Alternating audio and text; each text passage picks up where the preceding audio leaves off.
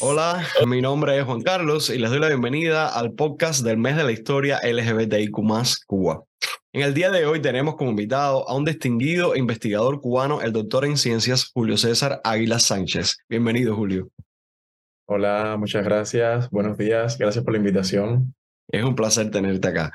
Julio, has investigado en profundidad las temáticas relacionadas con la sexualidad y la comunidad LGBTIQ en Cuba. De hecho, hace poco se publicó un, tu artículo, El activismo sexopolítico en Cuba, apuntes para un debate, para la revista Género de la Universidad de Colima. ¿Me podrías comentar por qué te ha interesado la investigación eh, LGBTIQ en Cuba específicamente? Sí, eh, la inquietud comenzó eh, cuando se comenzaron a, a debatir, cuando se comenzó a debatir, a legislar sobre el matrimonio igualitario en Cuba, que digamos es uno de los principales derechos eh, a conquistar ¿no? por, por el colectivo. Y bueno, pues ahí empezaron mis, digamos, mis inclinaciones, mis dudas, mis, eh, mi intención también de apoyar, de, de, ofrecer algo para ese debate, ¿no? de esclarecer ciertas cosas que no estaban muy claras.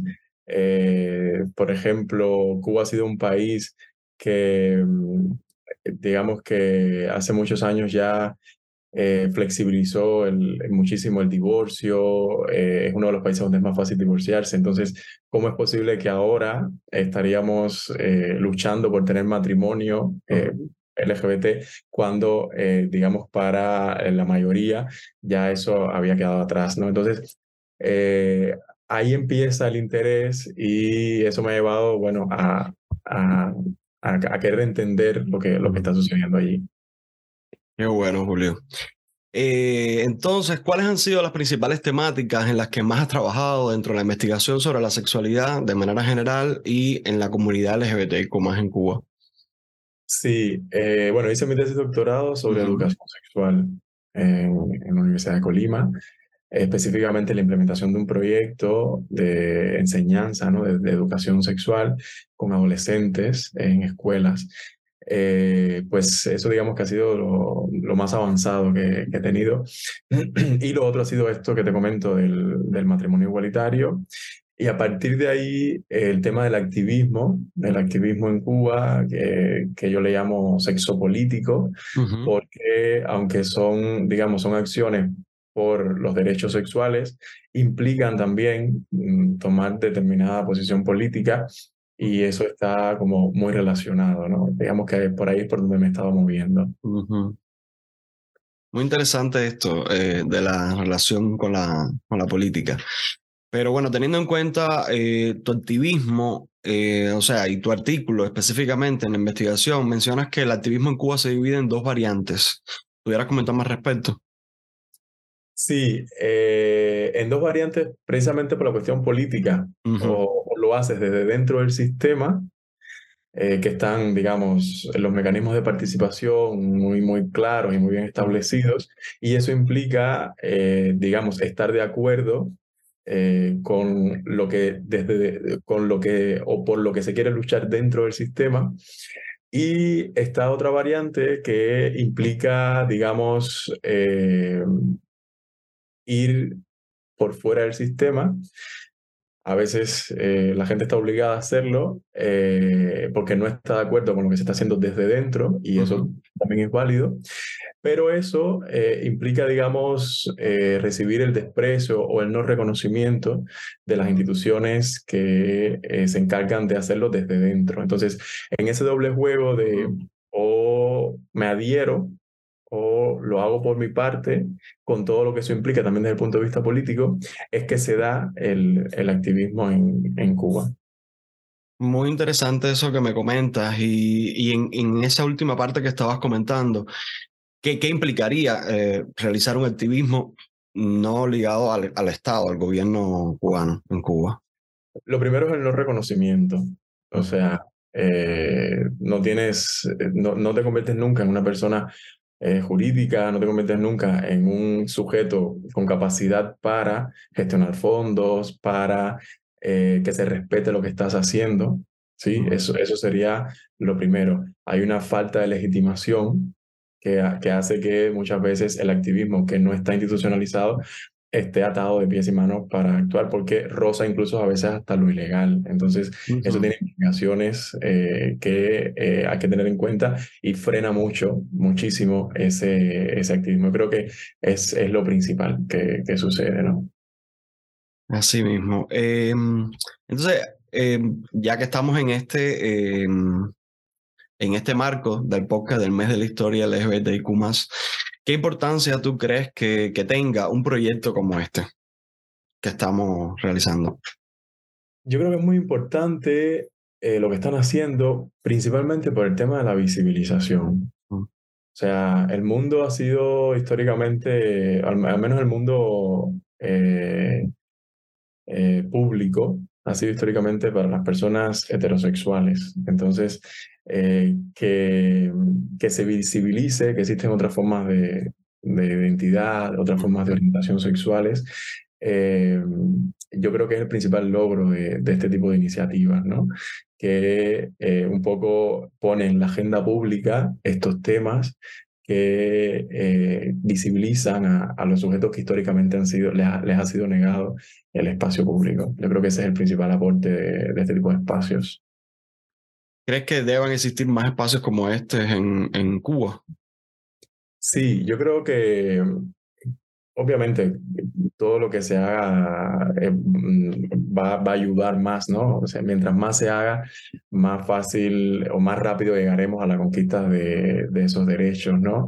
Y, yo creo que en Cuba también viene faltando ese diálogo eh, entre los que, digamos, lo hacen desde dentro y lo hacen desde fuera del sistema y este tipo de iniciativas que eh, buscan también ese, ese diálogo, que buscan también esa consonancia, ¿no? Eh, no tenemos que estar de acuerdo en todo, ni tenemos que eh, decir que lo que tú haces no tiene nada que ver con lo que hago yo, por ejemplo, porque uno esté dentro y otro esté fuera, son muy necesarios, son muy necesarios. Yo, precisamente porque fundamento que el activismo sexual es también político, creo que este tipo de espacios que no está totalmente institucionalizado, pero tampoco está fuera del margen de las instituciones, ese término intermedio que a veces a los cubanos tanto no, tanto, tanta falta nos hace, eh, está muy bien, está muy bien para lo que, para lo que se quiere. Sí, eh, muy interesante lo que comentas, porque hallar ese intermedio es complejo en Cuba, con la situación eh, política compleja que, que, que existe, que es una realidad, y el activismo que se basa dentro de esa situación. Entonces, ¿qué piensas del activismo LGBTIQ cubano actualmente y cómo ves su futuro? Eh, ¿Qué pienso del activismo? Bueno, primero muchísima gente comprometida que está haciendo muy buen trabajo, tanto desde dentro del sistema como desde fuera. Eh, pues, por ejemplo, el CNSEX eh, también hay que reconocer que ha hecho un buen trabajo, ¿no? Eh, yo pienso que el CNSX ha estado luchando primero con la homofobia desde dentro del sistema que la hay, eh, aunque ella, o sea, aunque la institución sea parte de ese sistema, precisamente por ser más progresistas en estos términos eh, o, en, este sentido, ha recibido la crítica desde dentro, porque hay gente que está dentro del sistema, que cree en la revolución, se puede considerar de izquierda, socialista, como le queremos llamar, y aún así piensa que no es necesario que las personas LGBT tengan derecho. Entonces, ese trabajo eh, hacia el interior que se ha hecho eh, es digno de reconocer, ¿no? Y por fuera también hay gente que sacrifica su vida que es lo que nos sucede a veces con, eh, con, el, con, el, con el activismo institucionalizado, que está un poco más protegido. Pero los de fuera sí están expensos a perder trabajo, a, a tener determinadas sanciones, a no ser reconocido, o sea, eso tiene sus implicaciones. Entonces, son gente muy comprometida que está haciendo eh, muy buen trabajo. Y también gente eh, fuera del CNC, por ejemplo, eh, en el Mejunje, Silverio, lleva 30 años haciendo un activismo bastante progresista desde lo institucional, ¿sí? Entonces, eh, esas combinaciones eh, para mí tienen, tienen todo, todo el respeto, tanto que se hagan desde dentro, tanto que se hagan desde fuera, tanto que se hagan combinadas, ¿no? Porque siempre implican mucho trabajo y gracias a eso es que se ha conseguido lo que se ha conseguido. Exactamente. Gracias, Julio, por esa respuesta bien atinada. Eh, entonces, la última pregunta que te tengo es, ¿qué consejo le darías a activistas e investigadores LGBTIQ de Cuba y del mundo? Si quieran investigar sobre este tema, que quieran realizar activismo sobre este tema. Yo pienso que lo primero es eh, tener en cuenta que todas las formas de discriminación suceden de la misma manera. Entonces, eh, que no nos quedemos en esa burbuja de eh, mis derechos y ya está, que busquemos alianzas. Sí, porque, repito, todas las formas de discriminación suceden de la misma manera. Se pone un sujeto en el centro que es el modelo y todos los demás tenemos que parecernos a ese modelo. Si es con la cuestión de la sexualidad, bueno, se pone un hombre heterosexual y luego las mujeres y los no heterosexuales tienen que parecerse a ese sujeto. Si es con cuestiones de raza o de etnia, porque ya la, el término raza es bastante controversial, pues se pone una persona blanca y todos los demás colores tienen que parecerse a eso. Sea, en la medida en que más te parezcas, eres más humano. Entonces, que no perdamos de vista eso y que busquemos alianzas, que la lucha por los derechos LGBT también tiene que ser una lucha feminista, sí, en contra del patriarcado. O sea, también que busque derechos para las mujeres, porque las mujeres también han luchado por los derechos de las comunidades LGBT. Y aunque no lo hayan hecho, también les falta conquistar derechos y en eso hay que buscar, o para eso hay que buscar una alianza, que también tiene que ser una lucha antirracista. Muy importante. Porque no es lo mismo ser mujer que ser mujer lesbiana, que ser mujer lesbiana y negra. O sea, la interseccionalidad nos ha enseñado que e, ese tipo de condiciones le va poniendo capitas y somos más discriminados en la medida en que más de esas condiciones cumplamos. Entonces, yo, eh, mi recomendación es esa, buscar alianzas y salirnos de la burbuja de lo sexual. O sea, también tiene que ser feminista en ese sentido más amplio, tiene que ser antirracista, tiene que ser eh, anticolonialista, tiene que ser por los derechos de todas las personas. Esa sería un poco mi, mi recomendación, mi sugerencia, ¿no? Mi, me parece, me parece bien eso que me acabas de comentar. Y bueno, teniendo en cuenta esto de la interseccionalidad, ¿crees que las personas LGBT eh, en Cuba, de manera general, eh, teniendo en cuenta las letras, todas tengan la mismo la misma dificultad para hacer, realizar activismo, la misma dificultad para vivir en la sociedad? O sea, las personas gay, lesbianas, trans, ¿cuáles crees que sean las personas que más tengan... Em, para mí, las personas hoy más discriminadas son las personas transexuales. Hoy ya no somos tan homofóbicos, pero sí seguimos siendo como sociedad, quiero decir, muy transfóbicos.